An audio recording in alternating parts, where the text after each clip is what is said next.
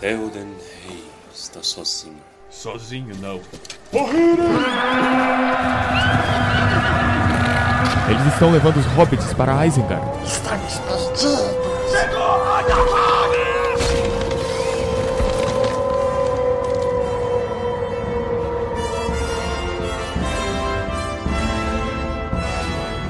Almares, senhoritos e senhoritas, o meu nome é Pedro. O meu nome é Guido Vigor. Ai, Brasil!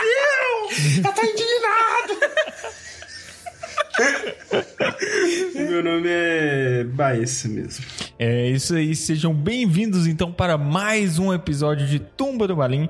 Hoje iremos falar sobre a jornada de Frodo e Sam por uma caverna extremamente tenebrosa, fugindo de um ser muito mais forte do que eles. Mas antes disso, Momento Palantir. Grima, traga minha bola. Se você não quiser acompanhar o nosso momento Palantir, a nossa leitura de e-mails, você pode pular para. 23 minutos e 6 segundos do podcast. Vamos começar aqui então o nosso momento Palantir, dando o nosso parabéns ao ator John Rhys Davis, seja lá como isso for pronunciado, por completar seus 77 anos. Nosso querido Jimmy. Não consigo. Nós te amamos, Gimli. Obrigado por estar conosco. E vamos agora então para a leitura de e-mails de nossos queridos ouvintes, de vocês. Então vamos lá para o primeiro e-mail. Ele é do Victor Castelo Branco. Ele diz: Almare. Almare. Meu nome é Victor, sou um ouvinte novo e quero dizer que estou amando o podcast. Li o Hobbit recentemente e não tinha com quem comentar. Através do podcast pude ir revisitando os momentos e rir demais com os comentários cretinos sucintos. Obrigado. É... Mal posso esperar para ler com vocês as demais obras do grande mestre Tolkien. Eu estava com planos de reler O Senhor dos Anéis e encontrei no podcast a companhia perfeita. Estou no episódio 17 do podcast e assim que chegar ao Senhor dos Anéis vou reler os capítulos junto com os episódios. Sim, eu comecei do capítulo 1. Abraço, Victor Guerreirinho começando do capítulo 1. Cara, extremamente guerreiro, cara. Dá uma vergonha de saber que as pessoas estão ouvindo desde o começo. Ó, eu, eu fico triste por, por algumas pessoas desistirem do nosso episódio Verdade. No, no nosso episódio número 1. Um episódio que a Verdade. gente não sabia nem como que apertava o botão de gravar, mas tudo bem.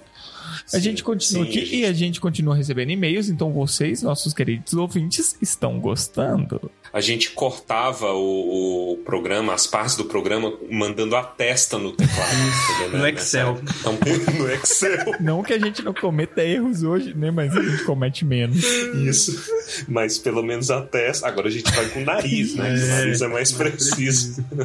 É isso aí. É, gente. Eu uso um Excel avançado. Eu gostaria de falar que eu adorei a assinatura do e-mail do Vitor Castelo Branco, que inclusive é um ótimo nome também, Victor Castelo Branco.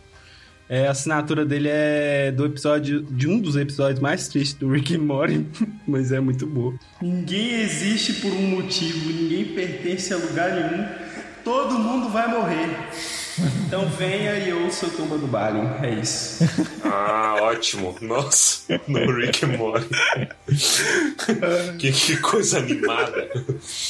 Não, e, e eu gosto porque ele ainda tá muito no começo e a gente tá recebendo e-mail de galera que tá no começo. Então vai demorar anos as pessoas chegarem e saberem que a gente leu o e-mail deles. Ou não, né? Dependendo da velocidade. Vamos então para o próximo e-mail. O próximo e-mail é da Nina e eu vou me arriscar aqui, mas eu não tenho certeza de como leio o seu sobrenome. Nina Chaubet, não sei. Chaubé. Ah, Eu chuto. Chaubé, pode ser. Ó, olá, amigos do Tumba. Eu acho que posso começar dizendo que amo o podcast e estou conhecendo e percebendo muito mais sobre o Senhor dos Anéis graças a vocês. Acho válido dizer que aprendemos muito sobre Minas, os mineiros e o Naí, aparentemente. Não que alguém se importe, né? Mas É assim, não é uma coisa útil. O Naí se importa. né? O Naí, o Naí Coitado. se importa. Por que, que a gente tá espalhando um conhecimento desse, eu nunca vou entender. Desculpa, gente. Desculpa. Nós, nós somos, aqui em off aqui falando, nós somos os únicos unaienses que não tem vergonha de admitir que são unaienses. Porque nenhum unaiense que fica famoso fala que é de. Verdade. As pessoas escondem. Tem um amigo meu que ele falava que o Unaí parecia uma entidade que ficava em torno de Brasília, porque todas as saídas de Brasília dão pra Unaí. Mano, do nada. Que merda é essa? Eu lembro do stand-up que o cara fala assim: Porra, eu tava saindo de um cinema em Brasília. Tava escrito saída para o banheiro à direita, na à esquerda, porque, velho, todo mundo. Ó, mas voltando aqui ao e-mail da, da Nina. Estou cerca de um ano atrás ainda. Neste momento acabei a leitura do Abismo de Helm. Puta que pariu, o Abismo de Helm tem um ano. Caralho. É, não, é, vai lá. Isso não foi ela que disse, foi é, eu falando. Voltando. E vou ouvir o episódio logo em seguida, mas eu adoro. Minha história com o Senhor dos Anéis vem desde criança. Minha mãe me contava sobre os elfos e os hobbits, pois ela leu a primeira, eu acho, edição que lançou no Brasil. Eu tinha 11 anos quando vi o filme no cinema e foi só com 15, 16 que eu peguei o livro para ler. Acho que esta é a terceira releitura e está sendo a mais interessante. Aí a tese da idade, né? Sendo Isso. perpetuada. Olha aí, 15 e 16 é a melhor idade para você ler, propício. Ela continua aqui. Obrigada pelas discussões filosóficas, os paralelos com Minas e o Brasil e aquelas dramatizações incríveis. Sigo ouvindo e lendo. Namarie. Que e-mail maravilhoso. Muito bom, velho. E ressaltando aqui, mães que leem, né? Verdade. Isso é tão bom. E repassam. Isso. Mãe, mãe que não tem vergonha de falar de elfo. Esse é o caminho. Você tem que ensinar elfo e Gil do Vigor. Você tem que ensinar para as crianças. Que o próximo e-mail de Igor Lopes de Oliveira, famoso Igro. Olá, Baessa Torres de Pedro.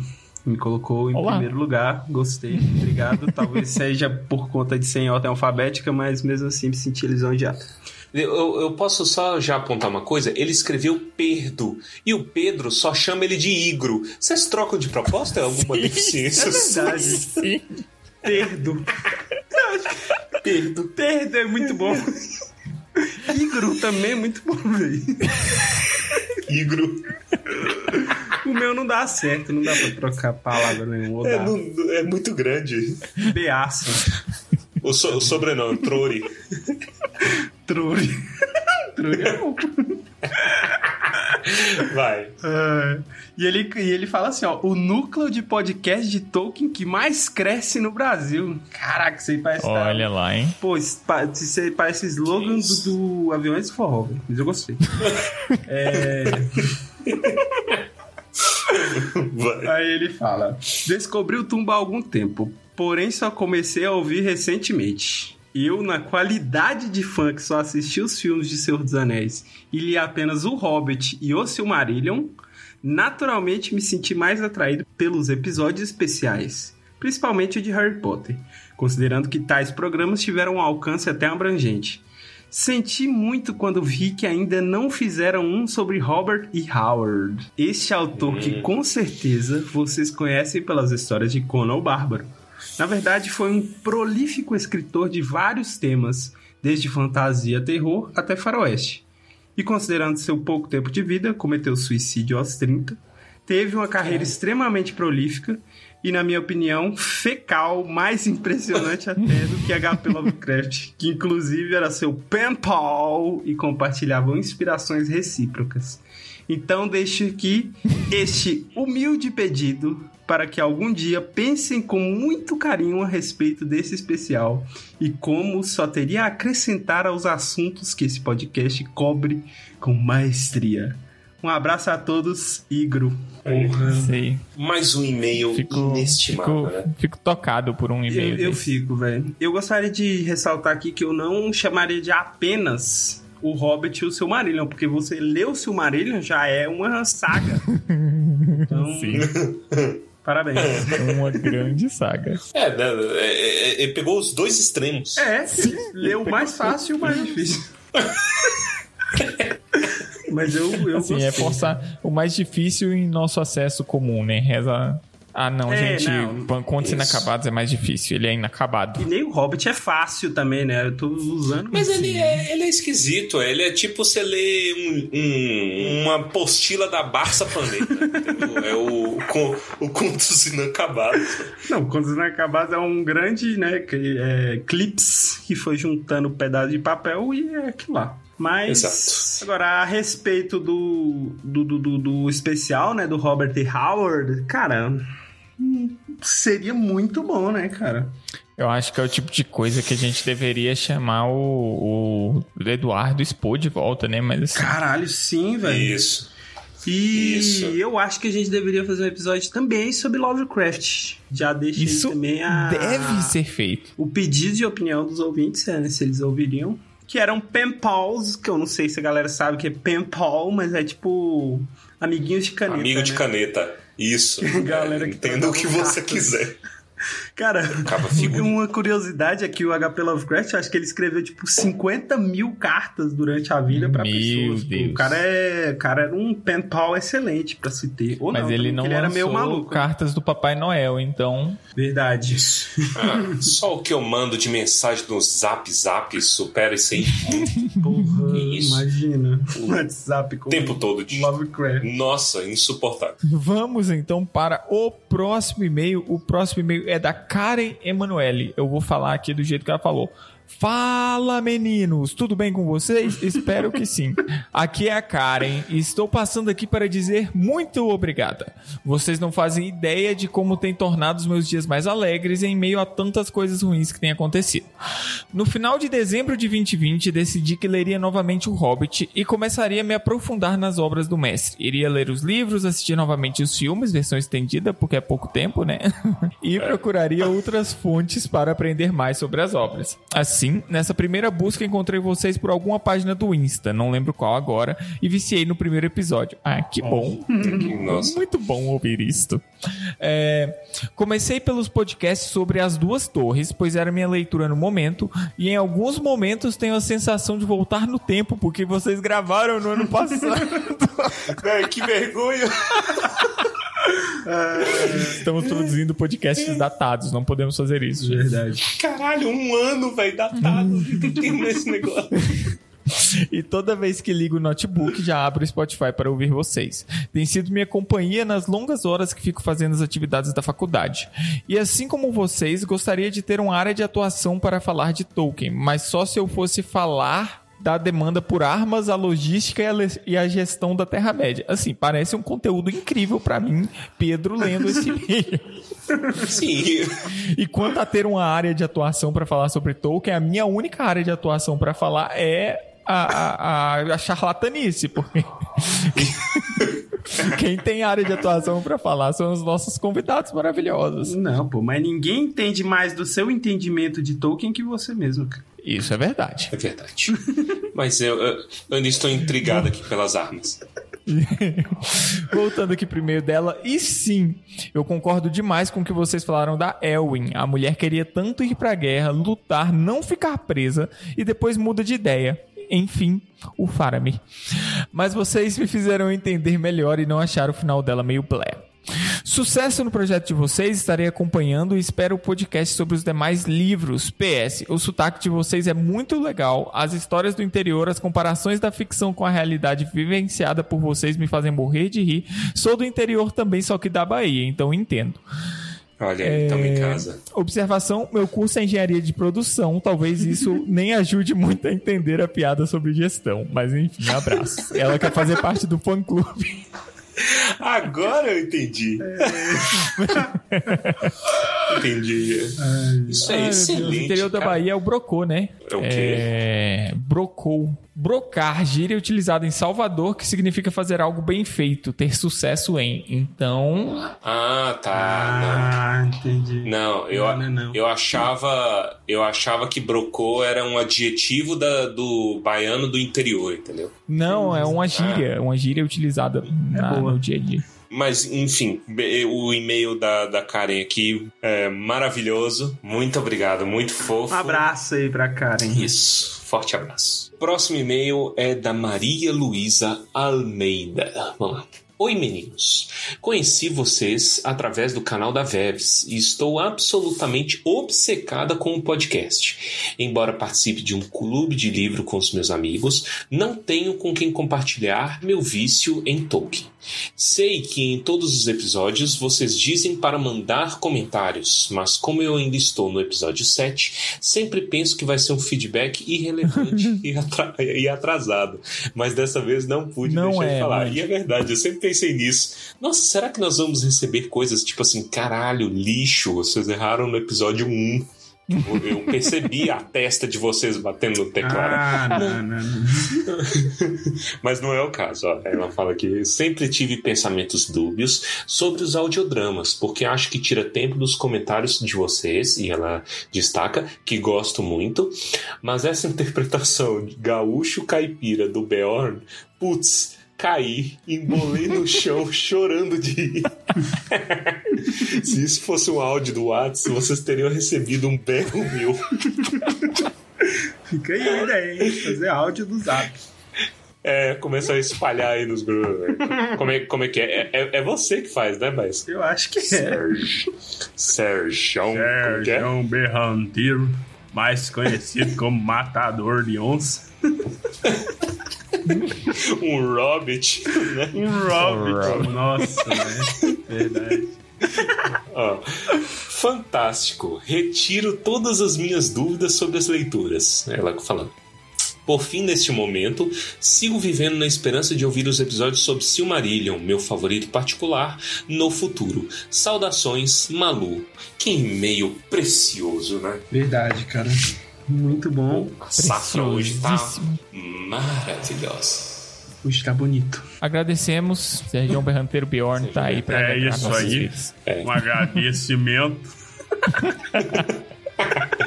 Isso porque ela tá lá no começo, então vai É demorar verdade. um bom tempo pra ela chegar. Mas vamos lá. Marcel Elias, que na verdade é Elias, mas eu gosto de falar Elias. Boa tarde, meus caros amigos. Sim, já peguei intimidade de chamá-los de amigos. Ápice da solidão? Liberdade de ouvinte? Nunca saberemos. Isso foi ele que falou, não fui eu. Ai, ai. Sei que os Baliners são conhecidos por sua retórica ímpar, então tentarei fazer jus. Eu acho que os Baliners são, somos nós, né? Ou, ou- ou será que são os nossos é, trocadores de e-mail? É. Nossos ouvintes? Aí eu não sei. Todo mundo que manda um e-mail, bale, né? É, Todo mundo tem esse nome de série da HBO aí. e todo mundo tem uma retórica ímpar, então fica aí Hum. para os ouvintes decidirem. se Todo mundo ligado ao ser- Tumba. Verdade, todo mundo ligado ao Tumba. Se vocês Importante. quiserem ser chamados de Baliners, eu também. Mas ele Ou, ou continua. tumba, tumba fãs, né? É, o Tumba Fãs. Depois a gente faz uma Tumbex. enquete no, no Instagram pra saber Instagram. como chamam nossos fãs. Isso. Ai, eu, eu me sinto muito estranho falando nossos fãs, mas tudo bem. Nossos fãs. É, ele continua. Quero parabenizar vocês por esse projeto incrivelmente maravilhoso e que se tornou responsável por não apenas me fazer retornar à Terra-média, mas me fazer também Olha as lá. pazes com o Senhor dos Anéis. Olha aí, tinha brigado, hein? Ele fala: Li na primeira vez como um atormentado adolescente de 17 anos, saído do completo ranço de ter lido Harry Potter e o Enigma do Príncipe e ter odiado a ponto de só ter lido o último livro pela primeira vez uns três anos atrás. Meu E achei Deus. tudo muito enfadonho e chato. Reli ele anos depois com um pouquinho mais de maturidade e bagagem literária e achei ok. Após o primeiro filme do Hobbit, fui atrás do mesmo. De onde saí perdidamente apaixonado e foi no Silmarillion que meu amor ficou marcado a ferro e fogo. Só pra pon- pontuar aqui. Então, ele leu Harry Potter Enigma no Príncipe ficou puto. Isso. né? E aí depois ele já foi pro, pro Senhor dos Anéis, quer dizer, ele já tava com uma energia negativa e ele ficou mais puto. Mais puto. Né? E aí, incrivelmente, foi o Hobbit que redimiu ele. Os filmes do Hobbit, olha aí, que a gente tanto Olha, mete pau. verdade. Mas Significa. é um- veio muita gente do Hobbit. Isso. Vai lá. E ele continua. Comecei a acompanhar os senhoritos, pois sou um conhecido tiete da dona Verônica Valadares. Olha, velho. e simplesmente me tornei fã do especial de Harry Potter. Em pouco tempo ouvi todos os capítulos do Hobbit que havia relido recentemente, graças a um projeto de leitura coletiva do blog de literatura ao qual sou integrante, que é o blog Mundo dos Livros, depois vocês procurem aí. E fui o mediador. E foi para acompanhar vocês que resolvi finalmente comprar meu box do Senhor dos Anéis e reler a obra Olha mais conhecida do nosso Tolkien. Ah. E desta vez está sendo apenas amor. Que Bom, fofo. Enfim, linda. parabéns pelo trabalho incrível, pelos audiodramas cada vez mais maravilhosos e envolventes, pelas histórias hilárias e momentos icônicos. Desejo a vocês todo o sucesso e podem contar comigo para acompanhar não apenas o longo da saga dos Anéis, mas de todos os especiais que estarão por vir. Atenciosamente, Marcel Elias. PS. Torres. Qual o problema Ah. em acreditar em signos? Tem gente que acredita que Grifinória é a melhor casa. PSS. Eu super entendo o lado empático do Baessa até com os orcs, mas agora não consigo desvincular ele e orcs da música Alguma Coisa Aconteceu, da Bela e a Fera. PSSS. Para o Pedro, apenas meu recalque pelos cabelos divônicos dignos e Tranduil. Ele tá atrasado, não sabe que o Pedro cortou o cabelo. Ex- exato. Nossa, Perdi short hair. Pedro. Short hair Pedro decepcionando mais um. Meu Deus. É, gostaria de dizer que, um, muito sensação de dever cumprido. E é pra isso que o- Isso. esse e-mail dele é exatamente o, o- o objetivo do Tumba quando a gente tava lá na mesa tentando pensar em por que estávamos fazendo esse podcast. Verdade. Então, ó, muito bom fazer alguém fazer as pazes. Eu até arrepio, cara. Se tivermos apenas um, um convertido para o Senhor, tudo terá valido a pena. Então, aí, tá aí, maravilhoso. É, só declamar uma coisa aqui pra encerrar em nome do Baessa. É, ele foi bom e delicado, mas era mal e mal educado. Foi tão gentil e tão cortês. Por que será que eu não notei nenhuma vez? Que isso? É a, é a música da Bela e a O Fera? começo de alguma coisa aconteceu. Olha. Eu não sei, eu, nu- eu nunca assisti Bela e a Fera. Cara. Eu já encenei Bela e a Fera quando eu era pequeno, eu nunca assisti. Nossa. Você era a Bela? Eu era a fera. Eu, eu não podia, Era né? A Bela. Bela. Novamente, então, obrigado a todos vocês, nossos queridos ouvintes. Obrigado por quem nos enviou e-mails hoje e por quem acompanha nosso trabalho. E vocês também podem aparecer aqui. Então basta enviar um e-mail para tumbadobalim@gmail.com. Vem com a gente.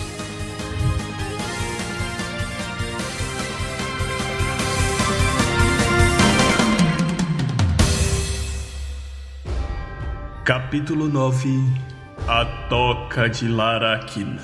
Eu posso começar? Pode? Bores. Por que, que o, o nome em inglês foi traduzido nesse caso? Se bem que, não sei, é, é porque eu, eu achei tão esquisito, eu achava que ela, Shilob, era um dos nomes dela também no português. Mas não, Shilob é Laracna. Shilob é, no caso, só no inglês. Eu nem sabia que chamava Shilob em inglês. Prefiro Larak. Como é que é aracnídeo? Aracnídeo é aracnídeo, né? Em inglês, eu não sei falar. Eu acho que é. Não sei de onde vem a decisão de traduzir ou não um nome. Eu sei que hoje em dia, se decidissem não traduzir mais, eu acharia mais estranho. Mas é lógico, né? Isso vem do fato de eu ter conhecido de uma forma. É. E como eu não tenho a, a tradução da Harper, Não sabe se se manteve. então mandem comentários. É, eu não sei, porque Laracna pra mim seria pra se aproximar de aracnídeo, mas aracnídeo é aracnide em inglês, então não faz sentido nenhum. Ou faz algum sentido pra alguém. Não pra gente. Isso aí, pra alguém que sabe mais do que a gente. Nesse ponto aí eu não tenho pesquisa. De- deve ter, deve ter alguma coisa, algum anglo-saxão aí envolvido, sei lá, bicho. Mas não. Mas, bem, falando sobre a toca em si da Larak, né? Claramente tinha alguma coisa muito errada ali, né, mano?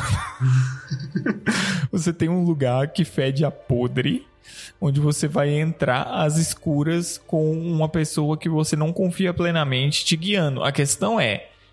Eles decidiram que eles confiaram plenamente no Gollum. O Frodo ele nem hesita na hora de falar se é o único caminho a gente vai, acabou. tá na merda, abraça o vaso, né, B? É, isso é verdade. Que situação. E fala- falando em merda, eu aqui não é, não é querendo puxar pro meu time, não. Mas eu, eu acho que ninguém nunca descreveu nojeira tão perfeitamente quanto o Tolkien. Nossa. Eu me sinto sujo nos capítulos. Desesperador mesmo. É como que o cara consegue falar, tipo assim, várias vezes que fede e cada vez parece que piora. É verdade. Tem um vapor, parece que você vai sentindo esse vapor engrossando, sabe? É, É, é porque é É. esquisito, porque não é só fedor, né? Ele fala. É, tá na minha boca. Ele, é muito doido isso, velho. Os caras, os caras, eles, porra, eles vão perdendo os sentidos, né? Em certo momento ele fala. E o único que fica é o olfato, mas eles, porra, falam que é uma maldição. Podia ter perdido o olfato também, cara. Esse capítulo é muito bom. Isso a gente tá no penúltimo capítulo, né? E, cara, é, todo esse final, o episódio passado, né? O capítulo passado, esse capítulo e o próximo, eles são muito bons. Aqui o destaque tá no terror. Porque é assim, é, já correndo aqui o risco de estar usando muito, é maravilhoso. O, como a descrição do terror lá dentro. Uhum. Tipo, é, que nem o Baessa falou, não existia mais sentidos, só existia o olfato, Que era uma maldição. porque era a única coisa que eles não queriam. Vocês já devem ter tido a experiência de entrar em um rio cuja água estava turva. É desesperador quando qualquer coisa encosta no seu pé, porque você não consegue ver o que é. É isso, só que pro seu corpo inteiro, pra um lugar que você não pode nadar pra fora, tá ligado? Porque eles estão sentindo coisas encostando neles. Sim. Você tem, você tem o tato ali no sentido de que ah, tem alguma coisa passando aqui, tem outra coisa passando aqui. Inclusive eles passam do lado de algo que provavelmente era uma saída, porque o Frodo ele sente uma lufada de ar fresco chegando até ele, mas eles passam direto. O Gollum guia eles direto por esse lugar. Então, desespero. Eles estando ali dentro, numa completa escuridão, é muito difícil também você. E sem saber onde estão também, né? Porque eles estão completamente à mercê do que o Gollum falou, do que o Gollum tá fazendo. Eu não teria coragem também de não seguir o caminho principal. Mas é muito complicado. A gente já trouxe aqui a experiência do buraco do Saul, né? Que foi até o nome que um ouvinte deu.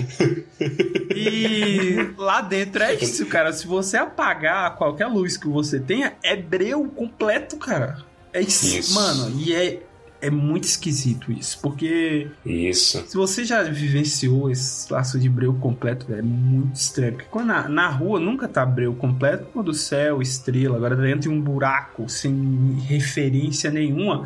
E eu fico pensando o quanto é des- desesperador, porque eles andavam, né, tocando a parede do ladinho que eles estão andando. Então ficou Frodo do lado direitinho, sendo do lado esquerdo, encostando na parede, andando sem saber direito onde o outro tá e sem poder falar também, porque eles não sabem. Nossa, mano, fedendo ainda, puta. Eu já devo ter contado essa história aqui, mas eu tive uma experiência de breu total em que eu dormi, eu era jo eu era, eu era muito novo, eu dormi na casa da minha avó e, e- e eles, me deix- eles me levaram pro quarto, só que eles me levaram para um quarto, eu achei que era o outro.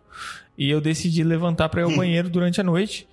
E eu entrei em pânico, porque É eu, eu bati a cara na parede, eu bati em coisa que não existe, porque eu, eu tinha certeza que as coisas estavam no lugar, mas elas estavam em outras. Aí chegou um momento que eu entrei em crise. Eu vou morrer, eu só quero mijar, que merda!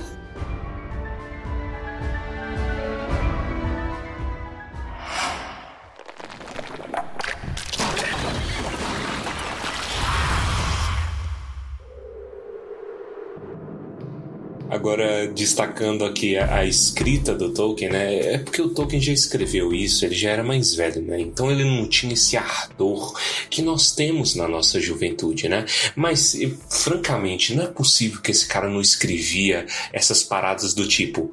A noite sempre existira e sempre existiria, e a noite era tudo. Eu escrevi uma parada dessa, aí você vira assim, e você olha pra folha e fala assim: Puta cara gostoso eu sou, né? que, que frase massa. Não tem como, bicho, é muito louco no meio do desespero, né? E aí te prende o capítulo de uma maneira chique. Isso vai se construindo nas primeiras páginas até ter um ápice, que é quando eles caem de fato no átrio lá, né? No espaço grande, que é a origem do, do cheiro todo. Então o Frodo cai e ele tem que segurar uma ânsia de vômito. Tem uma coisinha que eu queria comentar só antes, que é minha percepção, minha imaginação sobre a toca da Laracna mudou. Eu acho que é o mesmo cachorro. Eu acho que ele sai daí e ele teleporta, invoca, vem do inferno, vem pra cá.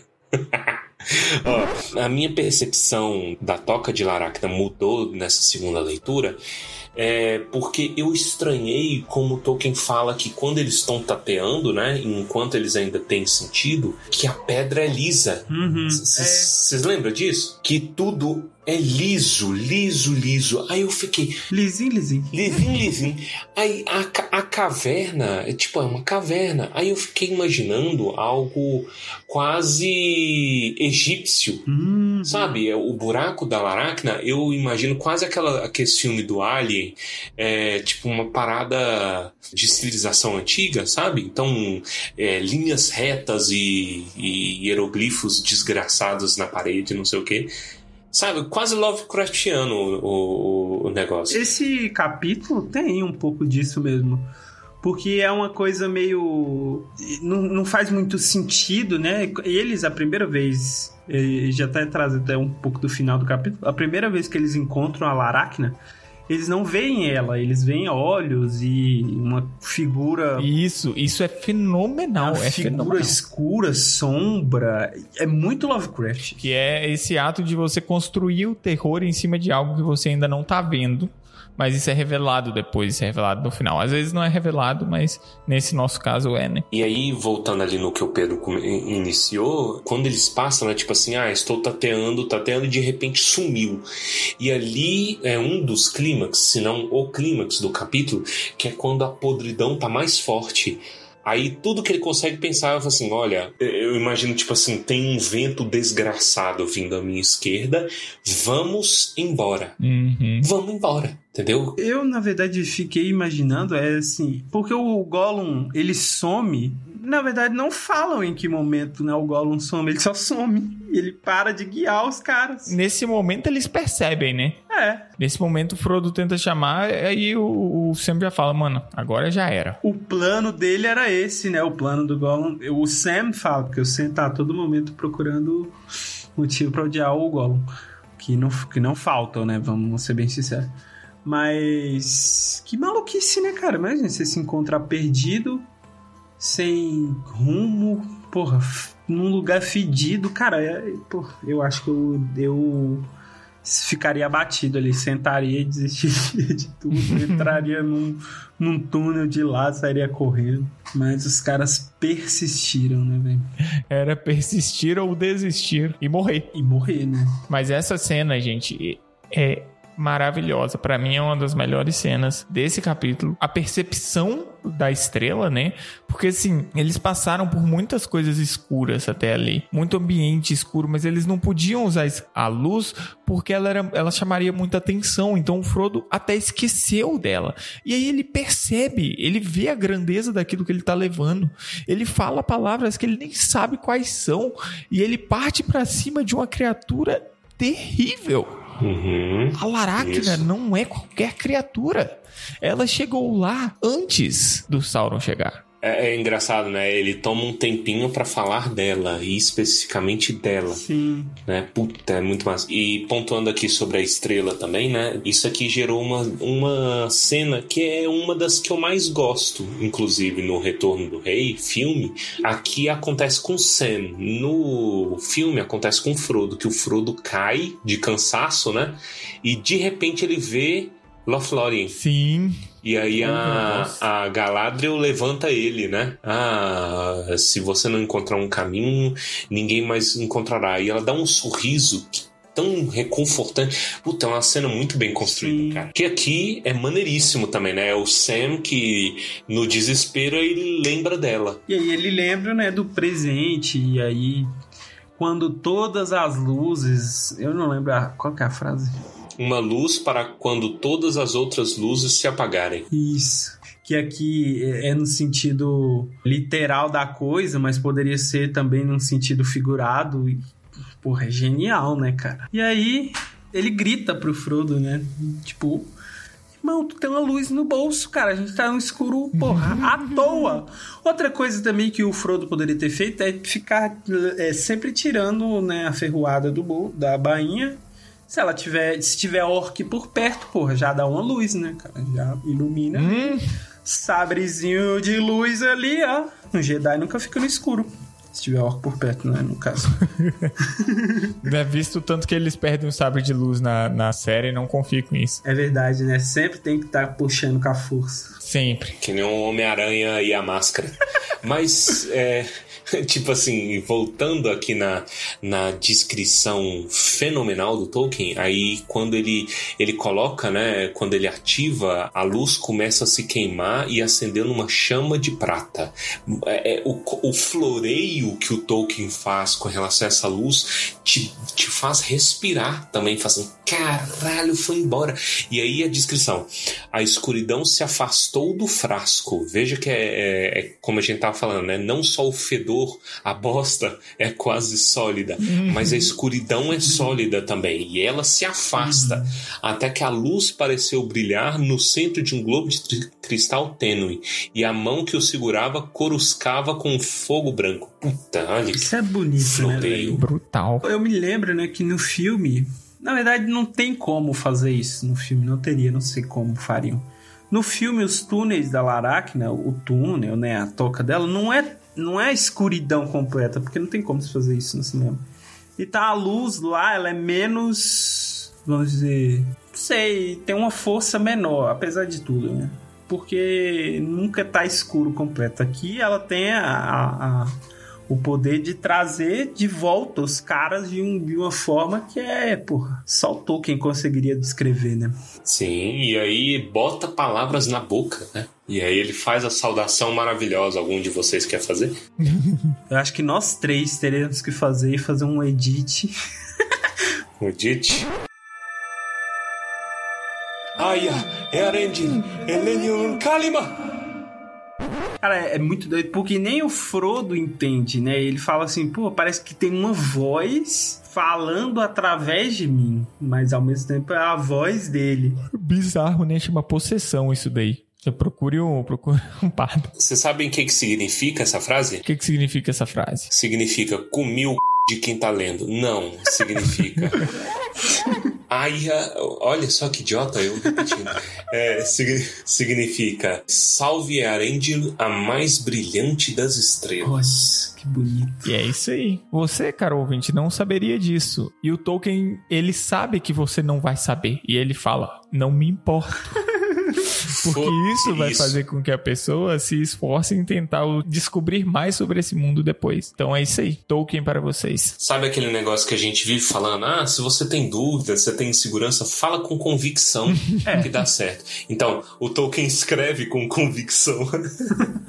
ah, isso aí. Nossa, que cara erudito. Mas aí eles conseguem, né, nessa cena maravilhosa, afastar o mal. Os olhos, eles se sentem ameaçados pela luz e somem. E aí dá aquela respirada que o Torres falou, né? Putz, agora a gente precisa achar uma saída. Uma cena completamente aleatória dessa fuga deles que eu achei super comédia é o, o Sam falando: Ah, é que isso aqui eu corto aqui, ó. Dois tempos, dá um monte de espadada no negócio, consegue cortar só um, ainda leva uma chicotada na mão. Isso. E a primeira reação dele de levar uma chicotada do capeta na mão é lamber.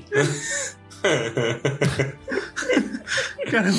Já é o combo, né? É, é que, imagina, eu não sei se vocês já viram Teia de Aranha, que é bonitona assim, Mas, porra, é um bagulho. E, e tenta, tenta cortar pra você ver, é muito duro. Imagina uma aranha gigante. Imagina que é uma aranha milenar, cara. Uma aranha que, porra, tá aí antes de tudo, cara. Deve ser, porra, um fio. É a aranha da porta dos desesperados. É, a aranha da porta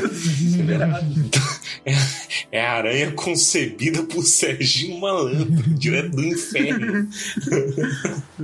E eles foram salvos pela ferroada, né? Por ela ser uma lâmina élfica, eles conseguiram cortar sem levar a lapada do fio na mão.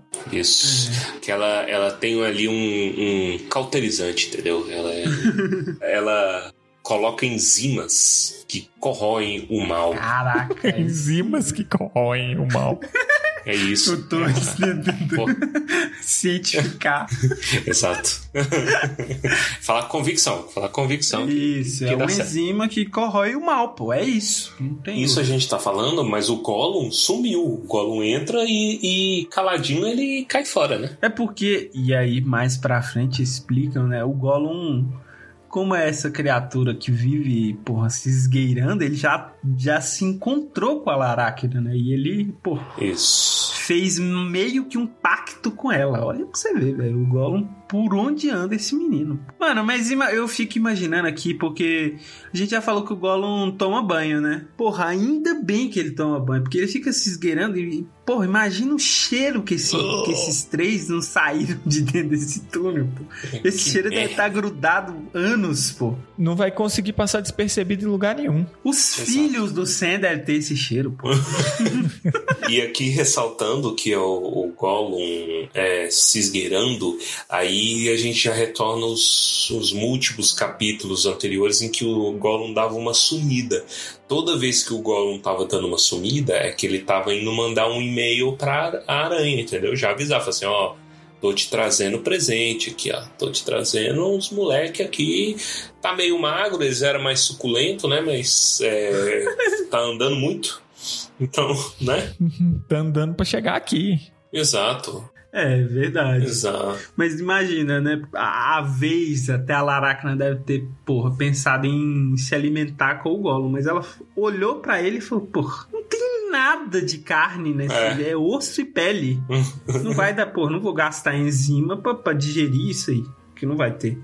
Então preferiu fazer um pacto, né? Pra ele trazer carne doce, né? que- Porque a Laracna ultimamente tem se alimentado apenas de orcs, porque como os orcs começaram a, a- a se proliferar no mundo, os homens e os elfos, que ela se alimentava de homens e elfos, não andam mais por essas bandas, então ela tá sem alimento. É muito maluco porque esse capítulo ele descreve um pouco de como é a Laracna, né? E do que que ela é, e por que que ela tá ali ainda, por que que é conveniente pro Sauron deixar ela onde ela fica, né? E, pô, esse capítulo é genial, pô, vai tomando E o Tolkien dá de novo aquela surra de informação extra muita, que o, muita. o Pedro É. adora, né? Então ele já mete ali Beren, Dorias, Montanhas do Terror. Tem nome de lugar do Mad Max. É, Mad Max Nossa. e Tolkien andam lado a lado ali, cara. Eles estão em dois extremos de, da mesma história. De Fusca, né? Imagina o Legolas atravessando a Terra-média de Fusca, mano. Um Fusca, não é, um- não é qualquer Fusca. É o Fusca do Mad Max. Witness Me. E o Legolas tem que estar com a bundinha de fora. Tem que estar com a bundinha de fora com a guitarra tocando fogo. Mas as descrições aqui são maravilhosas, porque você já tem um contexto. Quem lê já tendo lido Silmarillion enriquece mais ainda. Você fala, caralho, faz sentido. E já estava planejado, hein? Porque tá consistente com essas coisas. Com que ele já, né? Toda a mitologia da Terra-média, passado, presente e futuro que ele concebeu. E basicamente ele fala que ela é uma desgraça que veio lá da, da Ungoliant, né? É, Ela ela é filha. A última filha do Angol, da Angolian a importunar o mundo infeliz. Você, ouvinte que nunca leu o Silmarillion, porque nós temos ouvintes que nunca leram o Silmarillion, né? A, a Ungoliant é basicamente a primeira desgraça do mundo, né? Ela é um, um aranha gigante que comeu a primeira luz que o mundo teve. A Laracna, ela pega, mimetiza um pouco isso, né? E as descrições corroboram isso, falando que ela era gorda, né? E ela só queria comer, Gorda, é. engordar e não sei o quê. A Ungoliant é isso, basicamente. Só que a comida dela é tudo. Ela come tudo. Ela é um ser, né? Ela é tipo um espírito desgraçado que foi Escolheu ser aranha, né? que escolheu ser aranha. Falou assim, qual que é a forma mais desgraçada que tem? Uma aranha. Né? E, eu, e eu concordo, assim, é, com desculpa os biólogos Eu ouvindo, concordo. mas puta que Cara, o Stephen King concorda, porque quando o Pennywise ele se torna lá o final do It, tô dando spoiler, mas o livro tem mil páginas e o filme é meio meh. não sei se vocês se importam com isso. Ele meio que vira o, alguma coisa que seria o medo primal. É parada muito louca, muito maluca, talvez nem faça sentido, mas ele vira uma aranha telepata maluca lá. Maluca lá. Eu tenho uma história a respeito de aranha que há alguns meses eu, eu e a Giovana Aranhas! Por que aranhas? eu saí com a Giovana, a gente foi conhecer um amigo, um. Eles são casados, na verdade, né? Eles são tipo casados no papel. Então, o esposo de uma amiga dela, que ele é australiano, e ele tinha vindo aqui pro Brasil, né? Caraca! É, Sim, é, aí o cara é muito gente boa. E aí não teve como, bicho. A conversa naturalmente tendeu pros monstros da Austrália. Naturalmente, fluiu assim. Eu tentei e falei assim, cara, eu não sei se é preconceito, eu não sei se ele, as pessoas ficam enchendo muito o saco, mas o negócio tendeu. Ele me contou umas histórias de aranha, bicho. E, tipo, que ele é meio aracnofóbico. Eu falo assim, que se fudeu, mano. Você tá no único lugar do mundo que você poderia estar.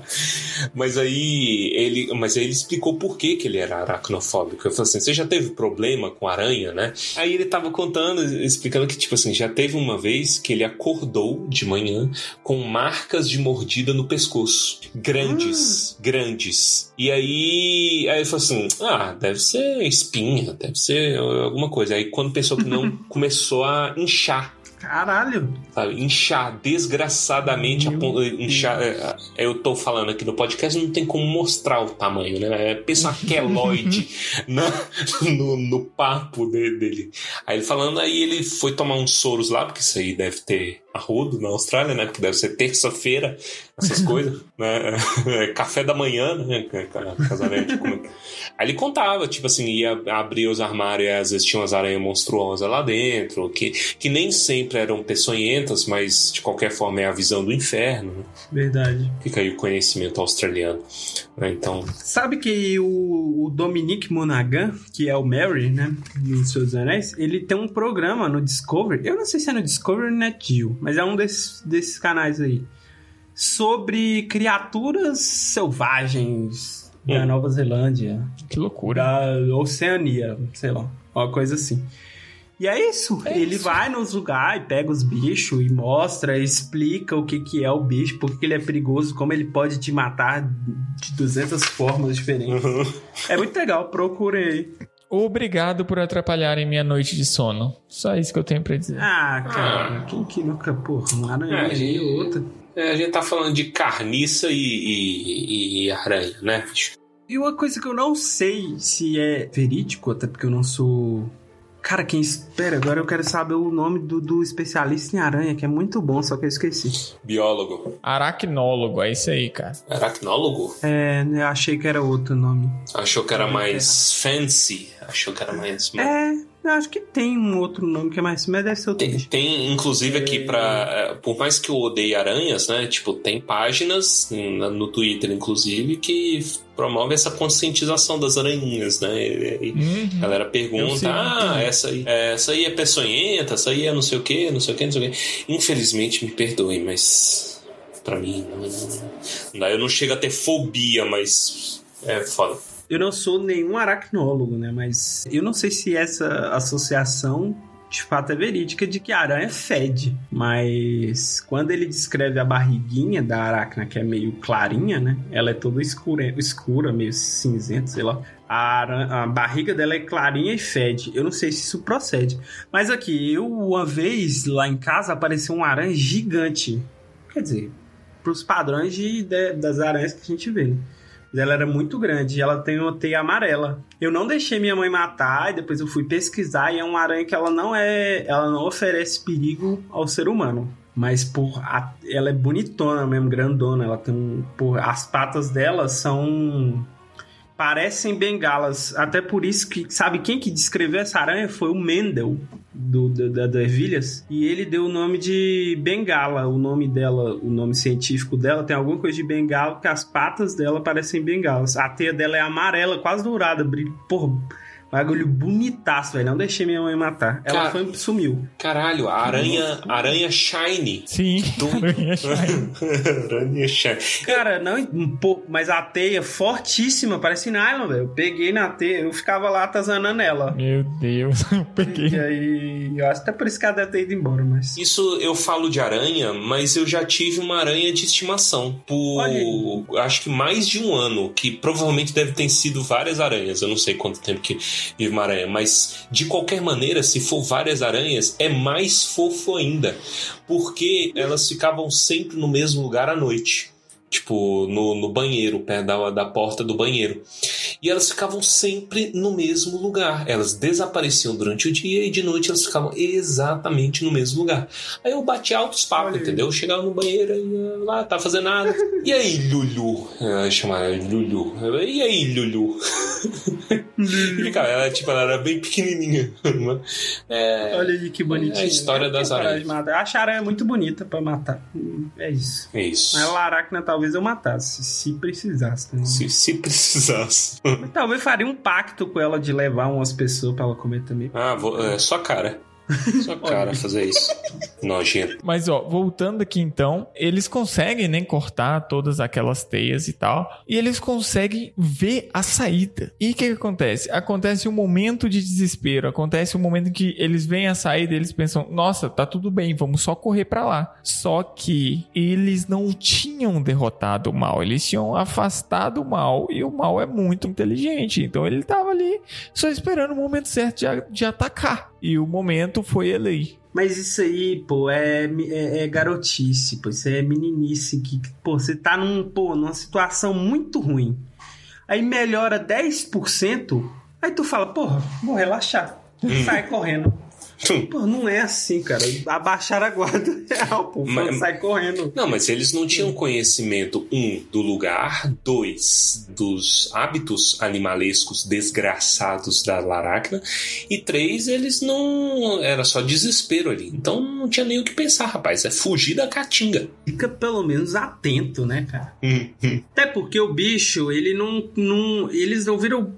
é Que eles até aquele momento nem sabiam que era uma aranha, né? Era óleo, eram olhos. Sim, sim. Eles só viram os olhos, porra, ficarem tristes e recuarem. Eles não derrotaram o bicho, mas tudo bem, tá? Vamos, vamos perdoar.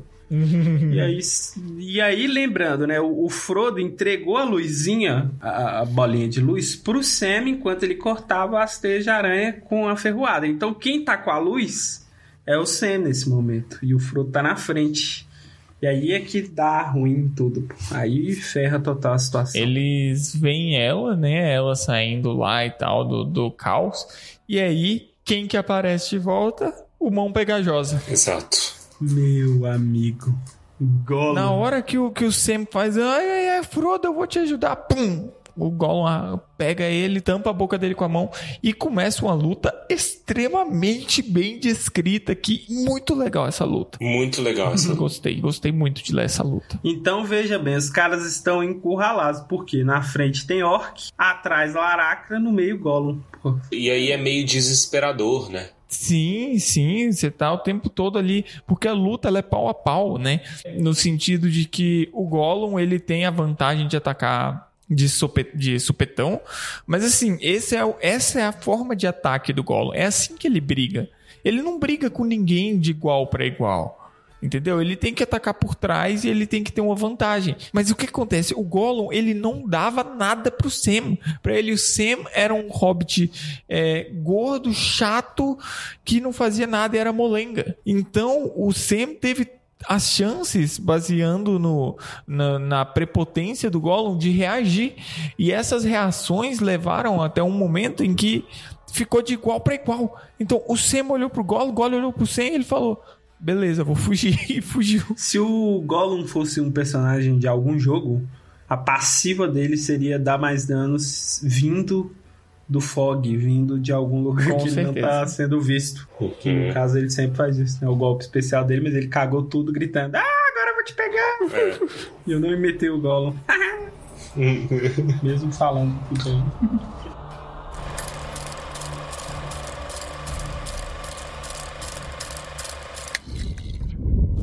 Assim que, apertando o corpo mole e pesado e dobrando as pernas, ela saiu pela abertura superior de sua toca. Moveu-se a uma terrível velocidade, ora correndo sobre suas pernas rangentes, ora dando um salto repentino. Estava entre Sam e seu mestre. Ou não estava enxergando Sam, ou o evitava naquele momento por ele ser o portador da luz, e fixava toda a sua atenção em uma presa, em Frodo privado de seu frasco, correndo descuidadamente pela trilha, inconsciente ainda do perigo que o ameaçava. Ele corria rápido, mas Laracna era mais rápida.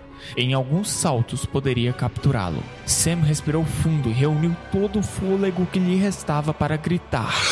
Cuidado atrás! Cuidado, mestre! Eu... Uma longa mão pegajosa cobriu-lhe a boca e uma outra pegou pelo pescoço, enquanto alguma coisa se enrolava em torno de sua perna. Pego de surpresa, ele tombou para trás e caiu nos braços de quem o atacara.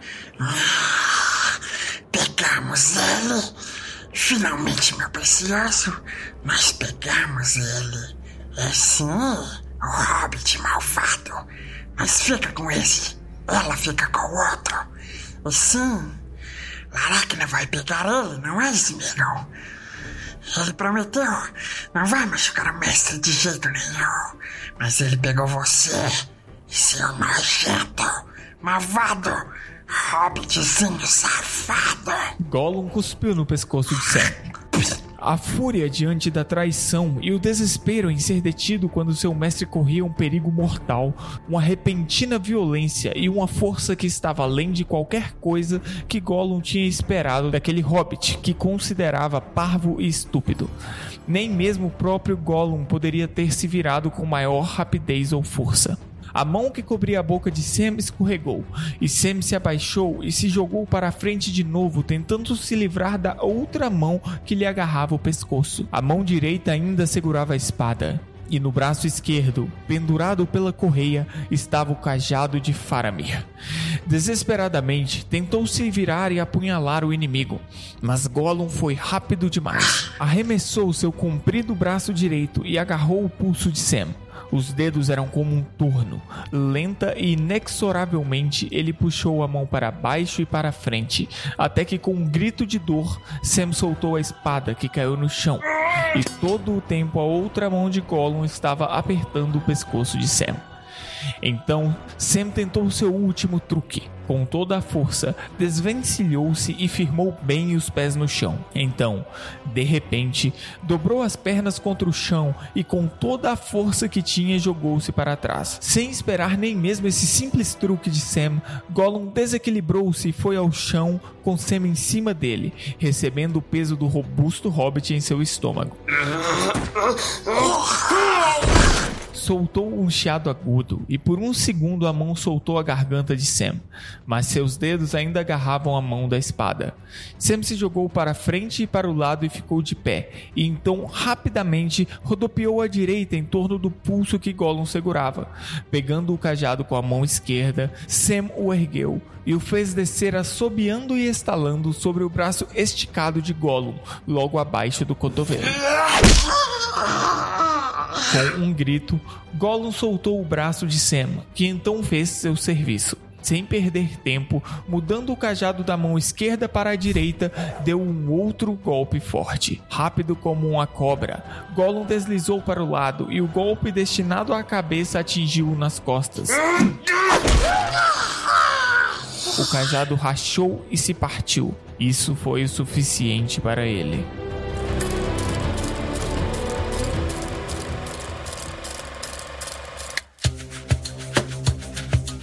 E com isso, então, encerramos mais um episódio de Tumba do Balim. Obrigado a você que nos acompanha. Por favor, continue divulgando. A gente tem recebido muito e-mail, muito feedback, muita DM no Insta. Isso é muito legal. A gente adora ler as DMs de vocês.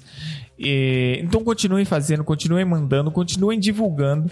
Qualquer crítica, qualquer sugestão, qualquer não façam mais isso ou por favor façam isso, mandem pra gente ou no Instagram ou no tumbadobalinha@gmail.com. Gostaria de lembrar que nós temos alguns planos de assinatura lá no PicPay, então você pode ajudar o Tumba a se manter como Tumba monetariamente, porque nós gastamos dinheiros para manter isso aqui funcionando, hospedagem do site, hospedagem no Spreaker e tudo mais. Então, vai lá, ajude a gente. É, os links estão no website tumbadobalim.com.br, mas também estão no nosso Linktree e você consegue acessar o Linktree no nosso Instagram. Nós temos hoje contribuindo com o Tumba o Rafael da Riba Elric eu nunca vou aprender a falar o nome dele, Fernando César de Souza e a Ana Soares. Muito obrigado, gente. Vocês são incríveis e vocês estão ajudando o Tumba de Isso. montão. Valeu. E é, e é verdade isso, galera. Tipo, é, ajuda muito a gente a conseguir produzir, porque isso aqui dá um trabalho, isso aqui tem um valor, né? E a, a gente dedica um tempo considerável para fazer pesquisa e, e edição e tudo mais, para sempre trazer o melhor conteúdo. Então a ajuda de todos vocês é sempre muito bem-vinda, né? Então se você atribui valor, se você pode ajudar, confere lá no nosso PicPay e também divulga, né, pra galera. Obrigadão. E a gente tem um grupo no Telegram. Vão no grupo do Telegram. Isso, se você quer avisos, né? Tipo assim, ah, poxa, não tô recebendo avisos, não lembro pelo Instagram, não lembro pela, pelo Spotify, não sei o que, vai lá no Telegram, que aí você pode discutir e você vai ser sempre lembrado também de episódios novos. Vamos agora então para os comentários cretinos extremamente sucintos do episódio de hoje. Começando então comigo mesmo, eu posso dizer com tranquilidade que não há nada neste mundo que me faça entrar em uma toca escura fedendo a morte sem uma lanterna. Me desculpe, se vocês dependessem de mim para destruir o anel, vocês estariam todos mortos. Fresco. É isso aí. Não entro, não entro, não entro. Buraco do Saul ali, sem lanterna, eu fico de fora. É, eu fui sem lanterna, bicho. Apesar de que o, o buraco do Saul, ele é saudável, ele é uma caverna saudável, não é tipo essa morte aí. Definitivamente não é saudável. Eu sou uma pessoa antes e depois do buraco do Saul. Não, o buraco é saudável. Quem não é saudável é quem entra. Vamos lá, então. Baessa. Ó, eu gostaria de falar aqui que os senhores, não só daqui, de outros lugares, já desenharam de quando eu ando com meu cajadinho. Quando eu acho pau no meio do caminho e ando com ele. Se aparecesse um Gollum, eu que teria derrotado o Gollum com meu cajadinho, tá? Só deixando claro aqui. Bosta nenhuma. Óbvio, cara. Eu, porra, isso claramente sempre lutaria com o Gollum de frente a frente. Outra coisa que eu gostaria de trazer, um outro comentário cretino, que eu quero fazer dois, e eu tenho esse direito, porque não existe o não direito de fazer isso. É, eu lembro do filme do Guerra Infinita. Eu acho que é no Guerra Infinita que o Thor fala, o Thor tá lá junto com os guardiões, aí eles, o Thor fala assim: "Ah, eu vou lá fazer uma arma pra derrotar deuses". Aí o Star-Lord fala: "Por que que todos nós não temos essas armas?" E aqui eu trago, por que que todos os os companheiros da Companhia do Anel, da Sociedade do Anel, não têm espadas élficas, né? Seria muito útil o Sam ter uma espada élfica também nesse momento Sim. que ele ajudaria a cortar as teias, eles sairiam mais rápido. Eu acho que não adiantaria muita coisa, mas seria muito útil todos terem armas élficas. O problema é que seria custoso, mas convenhamos que a missão pra salvar o mundo, eu acho que valeria a pena. É, seria útil. E isso porque a espada do Sam, ela a rigor não é pouca coisa, porque a espada do Sam é a mesma lá dos túmulos. e as espadas sim. dos túmulos, das colinas dos túmulos, elas são de Númenor. O que mostra que é uma peia tão desgraçada que ela nem a magia dos caras fodão de Númenor resolve. E lembrando que os caras de Númenor mata o, o rei bruxo, né? A magia deles é Verdade. é zoada, é cauterizante no rei bruxo. Enzimas. E vamos agora então com Torres. É, eu queria aqui trazer um apontamento que eu, eu percebi, fiquei muito feliz com isso. Que o Tolkien é um dog person. O Tolkien é, é da trupe dos cachorros, da cachorreira, já trazendo aqui o, o, o Gil do Vigor, da cachorrada, né? Já trazendo a minha casa. Cachorrada. Isso, né? E aí, por que, que eu, eu digo isso? Porque ele já ele joga um shade ali nos gatos, né? Quando ele tá falando da Laracna. E aí ele tá falando, ah, é, porra, aquela desgraça tava lá, né? Desde que o mundo é mundo, e era gorda e, e encostada e não sei o que. E aí a relação dela com o Sauron, né? Que assim, olha, o Sauron, é, às vezes ele até entregava ali uns soldadinhos, porque ele poderia dispor, ele tinha billions and billions and billions de orcs, né? Então ele poderia dispor de uns ali para alimentar a Laracna de quando em quando, como se ele estivesse jogando petiscos para sua gata. Mas ela, como os gatos normalmente são, ela não era dele. Você nunca tem a posse de um gato. O gato é que te possui. Essa é a mensagem desse capítulo. e aqui é a crítica de Tolkien aos gatos. Falei, tô leve. Não, mas é o elogio de Tolkien aos gatos. elogio. Não é. Gatos são independentes, cara. Isso. Eles não são dependentes, eles são dominadores. Os gatos são tipo Terminator, entendeu? Os Então- gatos são donos de si. Os gatos são É donos isso. da Skynet. Os O gatos. É. aqui, o, o bolinho, que é o gato aqui de casa, ele é tão miserável que ele espera o cachorro virar as costas, ele vai lá e rouba a ração do cachorro. Olha aí. Fala se isso não é esperteza. Eu nunca, eu nunca esqueço de um, de um vídeo de um, de um- O cara tá filmando o gato, o gato tá latindo pros cachorros na rua. Né? Ah, tipo, é? ele tá na, na janela do banheiro e tá. Aí ele vira de costas, ele vira de costas, vê que tá sendo gravado. aí, "Rau, rau, rau, rau, rau." O latido vai virando um miado. É, e isso é importante, ele vai gradativamente miando. É o cara vendo que se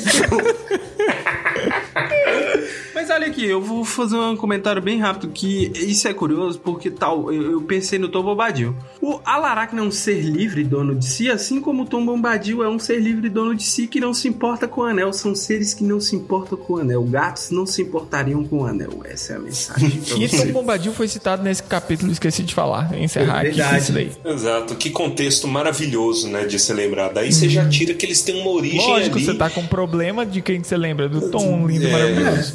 Exatamente, é. ele tem a mesma galochas. origem da Laracna. Né, O, Tom Bombadil ia se entregar muito chegando aí de galocha. Pro galocha faz barulho andando, fica um chep-chep. Aí achei a resposta porque é Tom Bombadil, filho de Angoniant. Olha aí. Esse- essa é a solução para todas as, de- a- todas as discussões de Tolkien no mundo. Todas as discussões terminam no Tom Bombadil, velho. Eu não aguento mais falar da origem do Tom Bombadil, velho. Verdade, velho. Você tem que apanhar, Torresmo.